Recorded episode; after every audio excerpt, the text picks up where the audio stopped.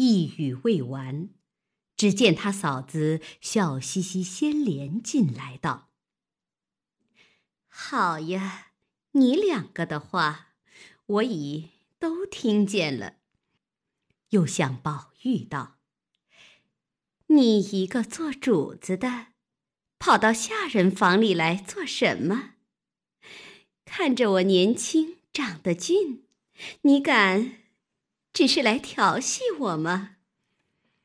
宝玉听见，吓得忙陪笑央及道：“好姐姐，快别大声的，他服侍我一场，我私自来瞧瞧他。”那媳妇点着头笑道：“怨不得，人家都说你有情有义儿的。”便一手拉了宝玉进里间来，笑道：“你要不叫我嚷，这也容易。你只是依我一件事。”说着，便自己坐在炕沿上，把宝玉拉在怀中，紧紧的将两条腿夹住。宝玉哪里见过这个，心内早突突的跳起来了，急得满面红胀，身上乱颤，又羞又愧，又怕又恼，只说：“好姐姐，别闹。”那媳妇瞥斜了眼儿，笑道。呸！成日家听见你在女孩们身上做功夫，怎么今儿个就发起善来了？宝玉红了脸，笑道：“姐姐撒开手，有话咱们慢慢的说。外头有老妈妈听见，什么意思呢？”那媳妇哪里肯放，笑道：“我早进来了。”已经叫那老婆子去到园门口等着呢。我等什么似的，今日才等着你了。你要不依我，我就嚷起来，叫里头太太听见了，我看你怎么样。你这么个人，只这么大胆子儿。我刚才进来了好一会子，在窗下细听。屋内只你两个人，我知道有些个梯几话儿。这样看起来，你们两个人竟还是各不相扰呢。我可不能像他那么傻。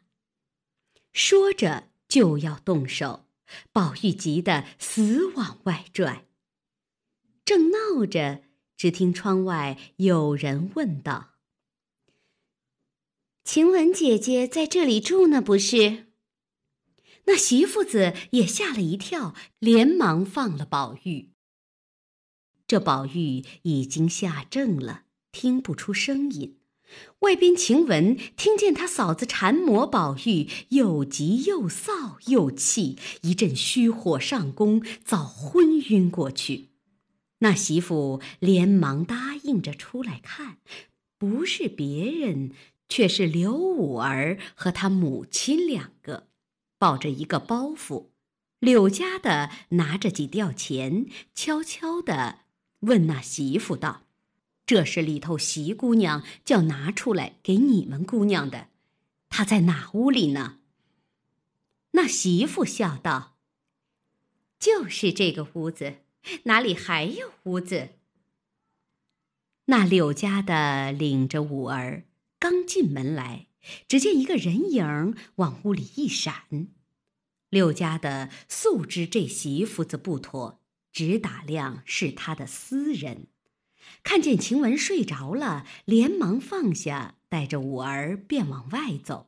谁知五儿眼尖，早已见是宝玉，便问他母亲道：“头里不是袭人姐姐那里悄悄的找宝二爷呢吗？”柳家的道：“哎呦，可是忘了，方才老宋妈说见宝二爷出角门来了，门上还有人等着呢，要关园门呢。”因回头问那媳妇，那媳妇自己心虚，便道：“宝二爷哪里肯到我们这屋里来？柳家的听说便要走，这宝玉一则怕关了门，二则怕那媳妇子进来又馋，也顾不得什么了，连忙掀了帘子出来道：“柳嫂子，你等等我，一路走。”柳家的听了，倒吓了一大跳，说：“我的爷。”你怎么跑了这里来了？那宝玉也不答言，一直飞走。那刘五儿道：“妈，你快叫住宝二爷，不用忙，仔细冒冒失失，被人碰见，倒不好。况且才出来时，袭人姐姐已经打发了人，留了门了。”说着，赶忙同他妈来赶宝玉。这里晴雯的嫂子干瞅着，把个妙人儿走了。却说宝玉跑进角门，才把心放下来，还是突突乱跳，又怕五儿关在外头，眼巴巴瞅着他母女也进来了。远远听见里面妈妈们正查人。若再迟一步，就关了园门了。宝玉进入园中，且喜无人知道。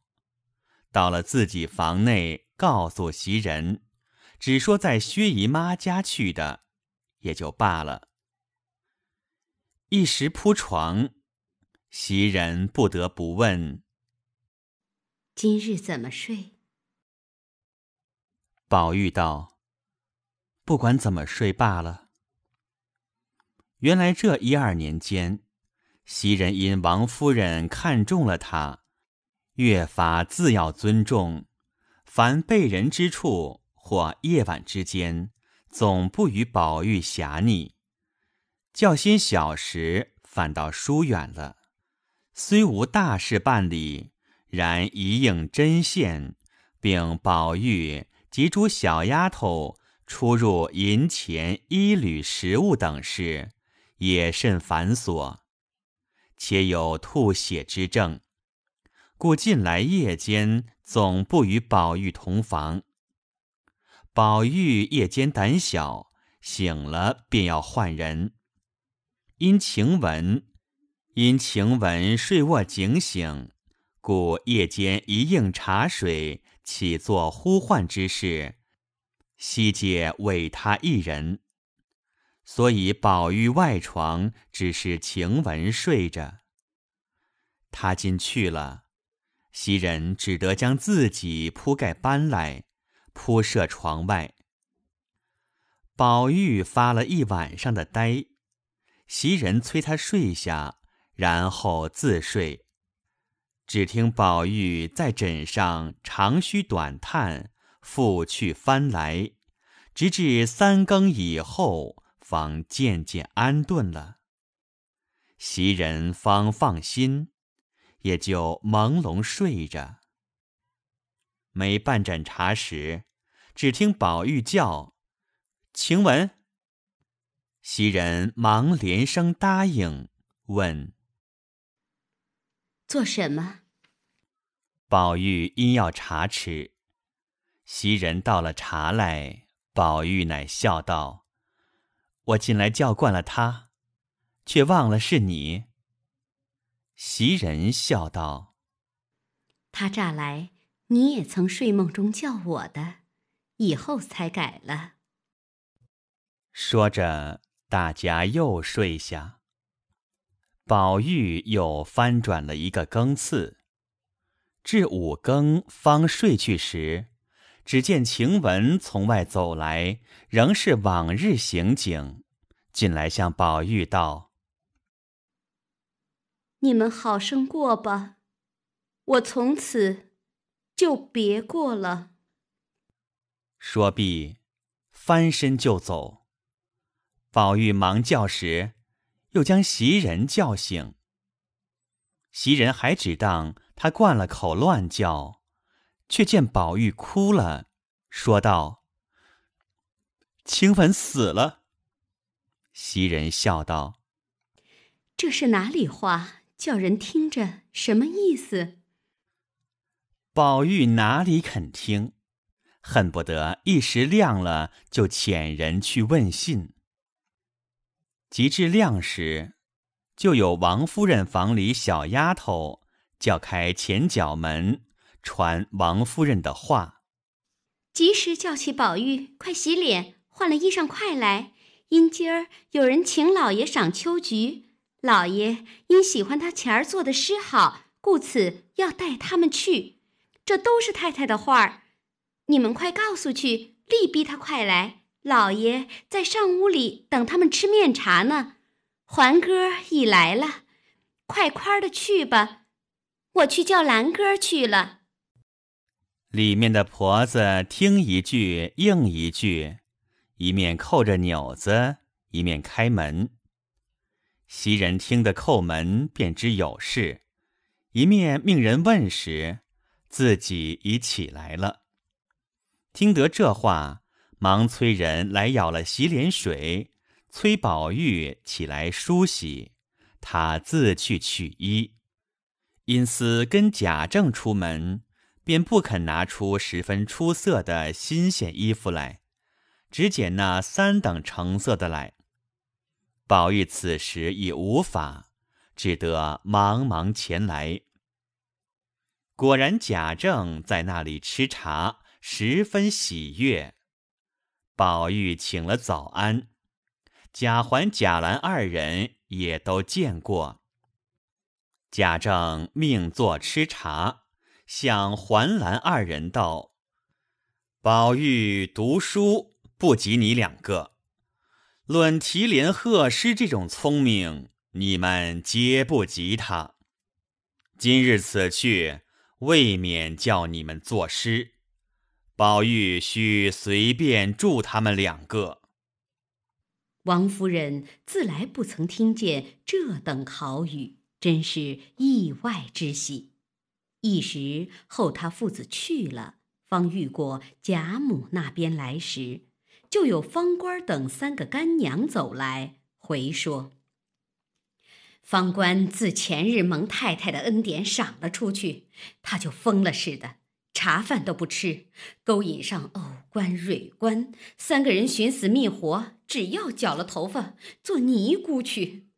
我只当是小孩子家，一时出去不惯。”也是有的，不过隔两日就好了。谁知越闹越凶，打骂着也不怕，实在没法，所以来求太太，或是依他们做尼姑去，或教导他们一顿，赏给别人做女孩去吧。我们没这福。王夫人听了道：“胡说，哪里由得他们起来？”佛门也是轻易进去的吗？每人打一顿给他们，看还闹不闹？当下因八月十五日，各庙内上供去，皆有各庙内的尼姑来送供监。因曾留下水月庵的智通与地藏庵的元信住下未回，听得此信。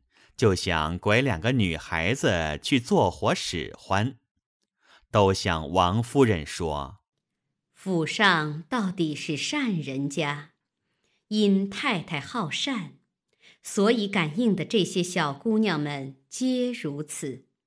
虽然说佛门容易难上，也要知道佛法平等，我佛立愿。”缘度一切众生。如今两三个姑娘既然无父母，家乡又远，她们既经了这富贵，又想从小命苦，入了风流行次，将来知道终身怎么样，所以苦海回头，立意出家，修修来世，也是他们的高义。太太，倒不要阻了善念。王夫人原是个善人，起先听见这话，两系小孩子不遂心的话，将来熬不得清净，反致获罪，今听了这两个拐子的话，大尽情理。且近日家中多故，又有邢夫人遣人过来知会，明日接迎春家去住两日，已被人相看。且又有官媒来求说探春等，心绪正烦，哪里着意在这些小事？既听此言，便笑答道：“你两个既这等说，你们就带了做徒弟去，如何？”二姑子听了，念一声佛道：“善哉，善哉！若如此，可是老人家的阴德不小。”说毕，便起手拜谢。王夫人道：“既这样，你们问他去。若果真心，即上来当着我拜了师傅去吧。”这三个女人听了出去，果然将他三人带来。王夫人问之再三，他三人已立定主意，遂与两个姑子叩了头，又拜辞了王夫人。王夫人见他们一皆决断。知不可抢了，反倒伤心可怜，忙命人来取了些东西赏了他们，又送了两个姑子些礼物。从此，方官跟了水月庵的智通，蕊官、藕官二人跟了地藏庵元信，各自出家去了。要知后事，下回分解。